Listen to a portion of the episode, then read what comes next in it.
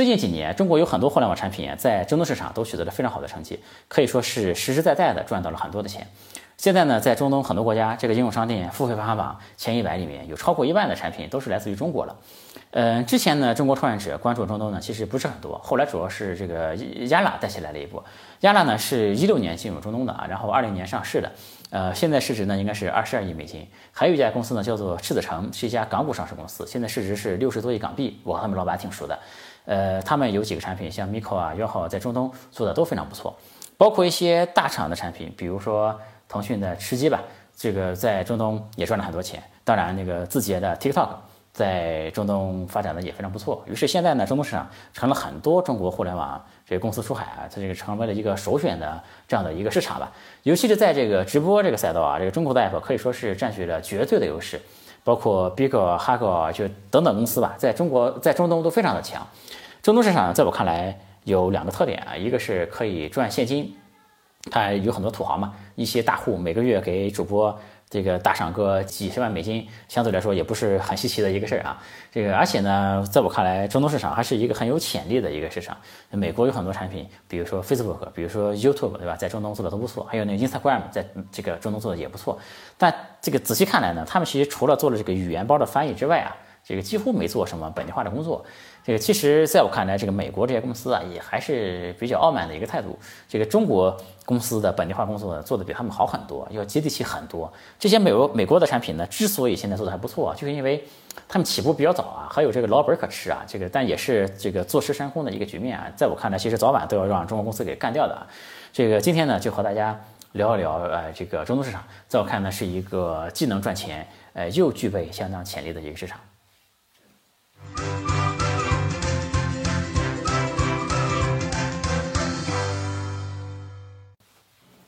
有趣的灵魂聊科技人文，我是李自然。想得今宵清绝梦，又携元鹤上青城啊！今天是在这个青城山上，呃，和大家聊聊那个遥远的中东市场。最近几年，整个创业环境啊，在变得越来越现实啊，大家其实不再迷信规模，不再迷信用户增长，这个变得更加看重实际的收入吧。在这个时候呢，大家对中东市场的关注就变得越来越多了，因为很多人在中东赚到了钱嘛。这些年。这个中国互联网这个创投圈在印度砸了很多钱下去，但赚钱呢，好像还是一个遥遥无期的一个事儿。呃，东南亚市场呢，大家投入也不小，我也在那边做过项目。之前的视频呢，和大家也分享过，对吧？中国的大厂也有很多，过去做电商的什么的，我就不点名了，对吧？比如说像阿里，它也没有暂时也没有特别成功，对吧？这个所谓的两印市场呢，当然也有很多中国公司做的挺不错的，但是从这个大的方面来看呢，尤其是从营收角度来看。它也是没有达到很多人的预期的吧，但是在中东呢就不一样，呃，中东游戏、社交、电商都有人实实在在的赚到了钱。中东市场呢，相对于这个所谓的两印来说，它离中国就更远嘛，它的这个人种啊、语言、文化等等差异其实是更大的，所以说很多人对中东市场都缺乏。这个足够的了解吧，包括我自己啊，坦白说，我也不懂中东市场。但是呢，我刚好有个关系不错的朋友嘛，做了一家上市公司叫赤子城，前面也给大家说了，他们有很多产品呢，在中东做的都挺不错的。那我就给他们说啊，这个能不能把这个我们在中东的业务负责人给我介绍一下？我想认识一下，学习一下这个中东市场是怎么回事。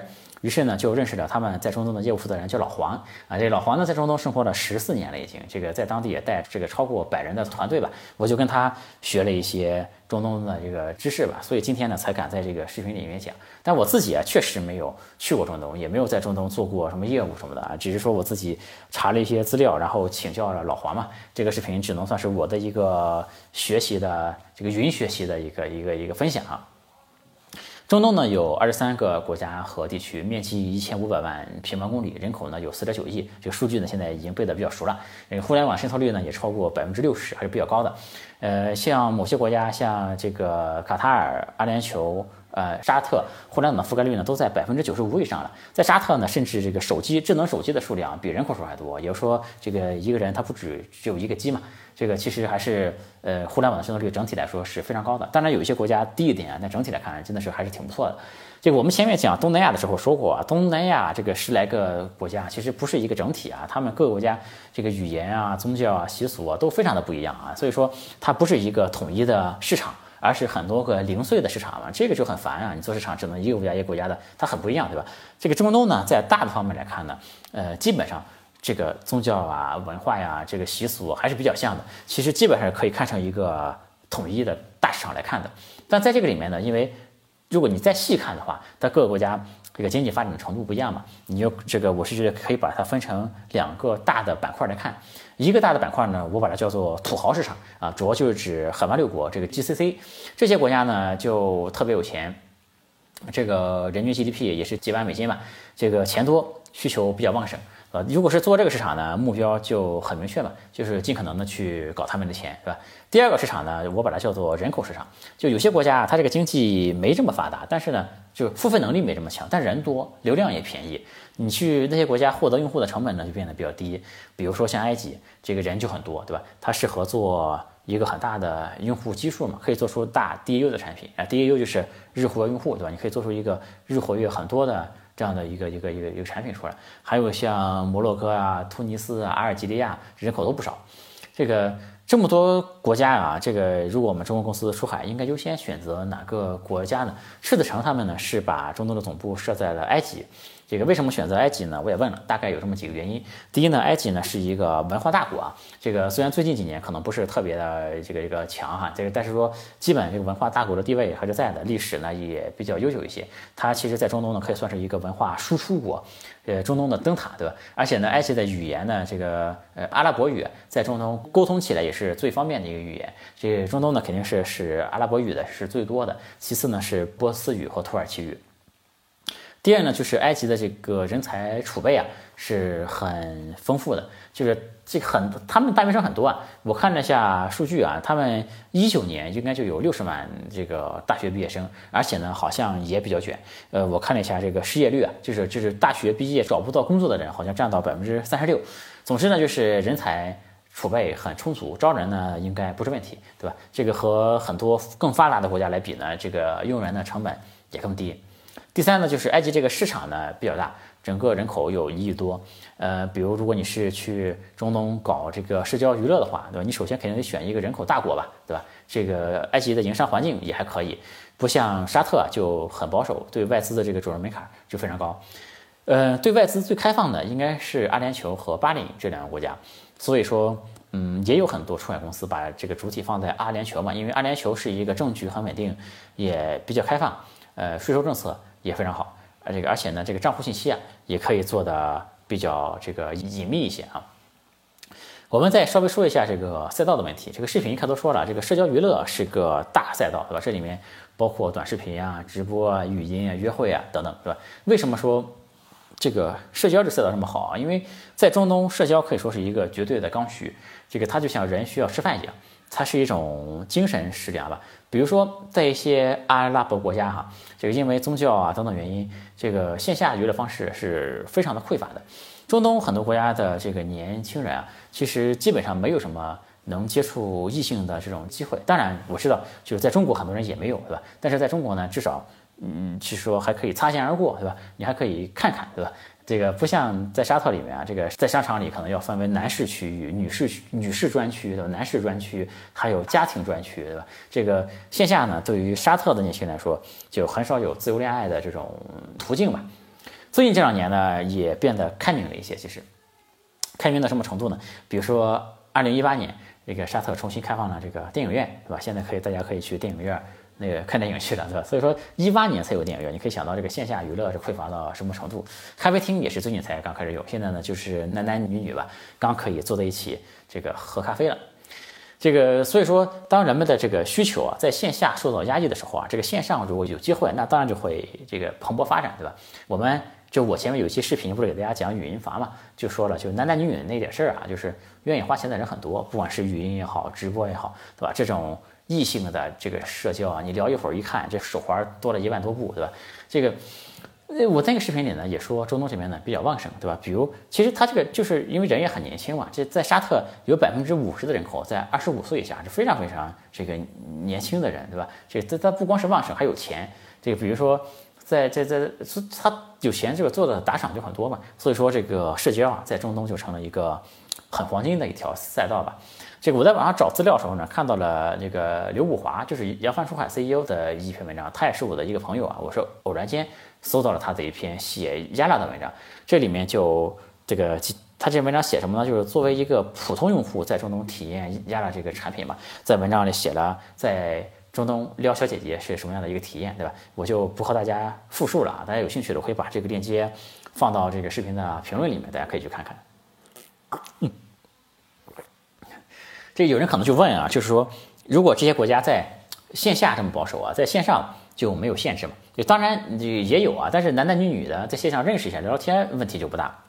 比如说在沙特，如果你搞直播的话，这个女生也不能露脸嘛，她要包一个那个围巾才行。那开放一些国家呢，比如说开放一些的国家，比如说像摩洛哥这样的，这个女生呢，这个正常露脸就没有问题。当然，摩洛哥其实从线下来说，它也开放很多，这个男女可以一起这个走在路上聊天什么的，对吧？它本身也更开放一些。其实出海中东啊，最重要的就是对本地化的这个能力，是我在在我看来是最重要的。出海企业往往做本地化都是。最重要的能力吧，就是你对当地的文化习俗、对这个市场能了解到、能理解到什么程度，对吧？比如说有个流传很广的故事，就说可口可乐在沙特做了一支广告，这广告呢有三幅画，第一幅画是一个人在沙漠里面很热、很难受、很渴，这个第二幅画呢就是他喝了这个可口可乐嘛，第三幅画就是他变得很有活力了，非常的开心。这个但是阿拉伯语是从右往左看的啊，于是呢就变成了一个人本来挺开心的，对吧？他喝了可乐之后变得特别难受。这个故事呢，真假是未知的啊，但流传很流传非常广。我认为呢，很可能是假的，因为这个比较低级啊。我觉得像可乐这种公司，这个不太会犯这么低级的错误啊。但这个出海做本地化确实有很多细节是要注意的啊。比如说，在这个游戏里面，如果你做一个游戏的话，这个我们游戏它加血都是显示一个十字，对吧？那个来表示这个加血嘛。但在中东如果做游戏，加血是不能用这种像十字架的这样的标志的啊。你要这个画风上。就是就是它这个加血要用月亮啊，在当地是你用一个月亮再去表示加血，当地人就会看着，呃，就比较舒服一些，对吧？还有就是说，比如说你在这个画这些画的这个这这个这个里面配的插图什么的，那女性不能太太暴露，对吧？然后客服运营呢也很重要。这个中东人啊，本来我的想象中都是那种很粗犷的，对吧？骑个骆驼在沙漠里面很粗犷的，但其实。这个他们是很感性的，就是如果在游戏里被打得非常惨，对吧？被被虐得非常惨的话，这个客服还要去安慰他们，这在我们中国都没有这种情况，对吧？还要去那个安慰他们，抚慰他们受伤的这个这个这个心灵，呃，给出一定的补偿给他们。客服在当地确实是很重要的事。你像我前面说的赤子城做的这个 Mika 嘛，他们还曾经有用户啊，就是搞网恋嘛，男方是伊拉克的。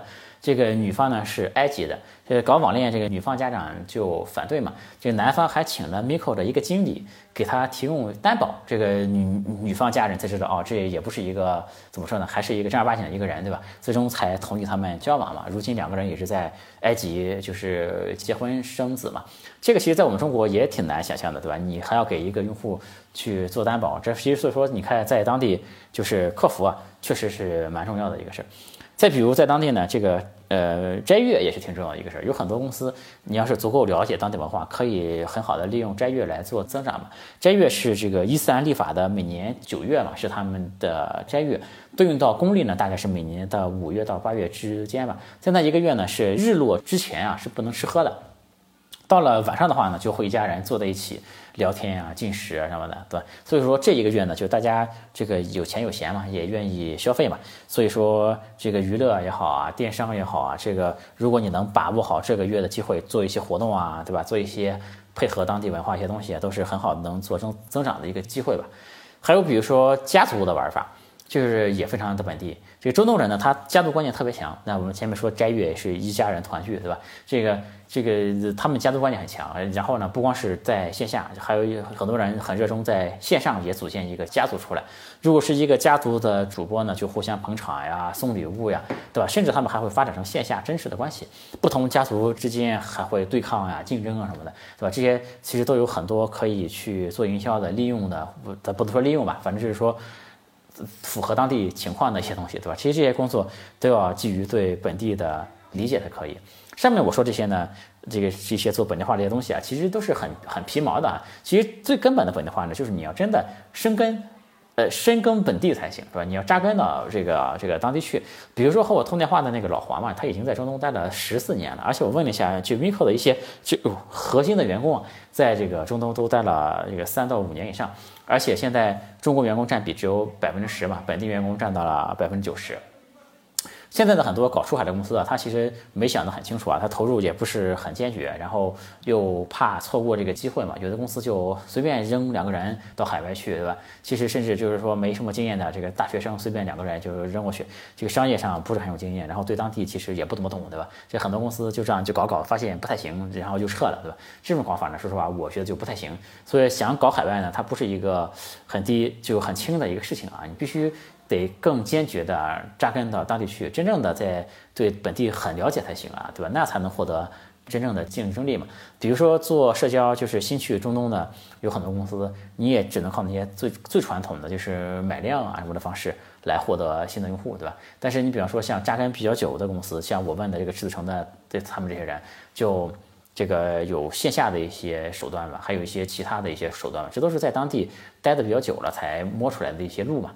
这个，而且他们还获得了最近刚获得了在埃及唯一的一块这个搞直播的牌照嘛，这都是深耕本地所带来的竞争力吧。所以说，我觉得做出海啊，就是一个是对当地的东西你要足够的了解才行，再一个呢，就是你公司本身的人啊，要确实要在当地深扎很长时间才可以。然后我们再说一下这个中东的员工怎么管呀？因为中东有很多国家，就他们工作时间是很短的，比如说像。呃，卡塔尔这个国家，这个很很有很多人每天就工作三个小时。我记得，有个卡塔尔的富豪啊，他接受一个采访啊，就嫌自己的女儿不工作嘛，他自己觉得自己是那个工作特别努、特别刻苦，对吧？特别有职业精神一个人，他就说：“你看我现在这工作是一种职业精神，对吧？你看我现在都富得流油了，我仍然坚持每天工作三个小时呢，对吧？这个有的时候甚至甚至会加班到下午两点，对吧？这个。” 这个就很夸张，对吧？但是有很多这这是也不都是工作三个小时的，有很多中东国家工作时间是更长一些的。但无论如何呢，就是中国出海人就到海外去，经常会觉得，哎，这个这些人怎么就咱不能说他们懒啊，反正就是生活状态更舒适一些啊，就不像中国人这么勤奋啊。比如中国人他觉得加班啊是一个特别正常一个事儿，对吧？但你出海到海外国很多国家去，往往他们不这么想。现在呢，整个从网络舆论上来看，我知道大家都是反对资本家搞这个搞剥削的，对吧？这个但出海创业这个事儿呢，你确实得让大家干活呀。这个比如说搞娱乐、搞社交这个事儿啊，这个像米考他们的要求就是人工客服十秒钟内必须要做出应答才可以，而且在这个应答之后呢，在十句话之内必须解决用户的这个核心问题。这个要求呢，这个反应要很快，而且很多用户他这个内心。这个比较脆弱一些，我们前面讲了，对吧？这客服需要去安慰他们，可能一聊呢是好几个小时，你不能说聊着聊着我下班了我要走了，对吧？那客户怎么办？这个所以说做客服这个工作呢，确实他不管是在中国还是在海外啊，其实对于任何公司，他要求这个。工作的时间弹性各种东西和这个这个其他职位确实也不太一样啊。就像像埃及在这个这个这个米考他们的员工啊，他们的收入在当地已经算是很高了。这个他们当地的人呢，觉着能加入一家中国的科技公司啊，这个本身也是很自豪的一个事儿啊。但是只有高收入呢是不够的，其实这个呃我也问了一下，这个总结下来呢想。管好中东的员工，大概有这么三个经验吧。第一呢，就是不吝赞美之词，因为当地的文化啊，就是说员工稍微加一下班，他觉得很了不起的一件事，不像中国人加一会儿班，觉得无非是对吧？我被剥削了一下，对吧？在当地觉得家里边很了不起的，我给公司带来了很多的贡献，对吧？带来了很大的贡献，我都为公司加班了，对吧？这个时候呢，你要肯定他，要用语言去激励他，要真诚的去感谢他嘛。这个其实不仅仅是钱的问题，在态度上本身呢，就要很尊重才行。第二呢，当地其实是一个强权社会，就人们是比较臣服于强权的，就所以说有权威性啊是很重要的一个事儿。但这个权威性怎么来呢？就不是说我是老板，我是主管或者怎么样。其实最关键的是这个在这个专业的能力上面要有所体现嘛，让大家看到，哎，你的能力确实是强，让他们内心觉得比较佩服。哎，我们老大确实厉害，确实非常牛逼，对吧？再有呢，就是要这个以身作则嘛。我们中国去的老板也好，高管也好。都很勤奋，对吧？如果中国人都这么勤奋，他们就比较认可。不是说中国人就有那个特权，说中国人每天就干三个小时，对吧？让他们干的时间更久，这样就不太行，是吧？然后第三呢，就是让大家觉得这个干这个事儿啊是很有意义的一个事儿，因为其实中东人还是比较看重我们这方面的这个这个这个东西吧。其实要给他们讲，就主动说我们公司未来的一些东西，我们在做的是一个伟大的事业，对吧？比如说我们其实要做的是改变中东人的这个社交的方式，对吧？这样他们就觉得，哎，我的工作是一个很值得自豪的、很很值得我付出的一个事儿去做。当然，这个我们前面说让大家去工作啊，或者是加班，也要尊重当地的劳动法的，就是绝对不能超过这个劳动法的时间，还让大家在公司里干活，对吧？这个遵守当地的法律呢，是中国公司出海公司的底线，我觉得所有出海公司都要这个遵守的一个底线。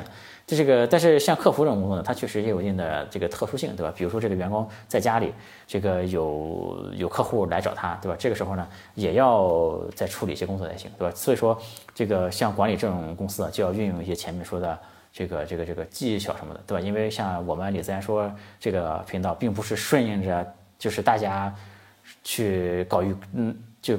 对吧？顺应着舆论去反资本家的一个频道哈，就我们还是这个，就是还是立足于商业创业这个事儿，你应该去怎么做？因为现在说实话，这个市场竞争都激烈的很，对吧？包括在中东市场，虽然前面说很多公司赚到了钱，但其实竞争也很激烈。现在，最后说一下，如果你是一个中国人去中东啊，这个生活对吧？有没有问题？就首先呢，这个要注意这个言行举止的方面吧，要尊重人家的这些风俗习惯，男女之间要保持。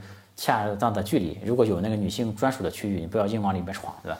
这个，然后就是穆斯林，他这个宗教嘛，你要尊重他们，他们这个每天要祷告五次嘛，而且他们祷告的时候，这个一些娱乐消费的场所就关门了嘛，要等他们祷告结束才能再进去的哈。这个要去理解、去尊重当地的这些习俗吧。然后这生活方面呢，就首先是天气特别的热啊，就是特别特别的热，据说是这样的，我也没去过哈。然后就吃的东西呢，就是很多都是烤的东西，什么都拿来烤，就牛肉啊、羊肉啊，很多都拿来烤，这个烤的比例占的特别高。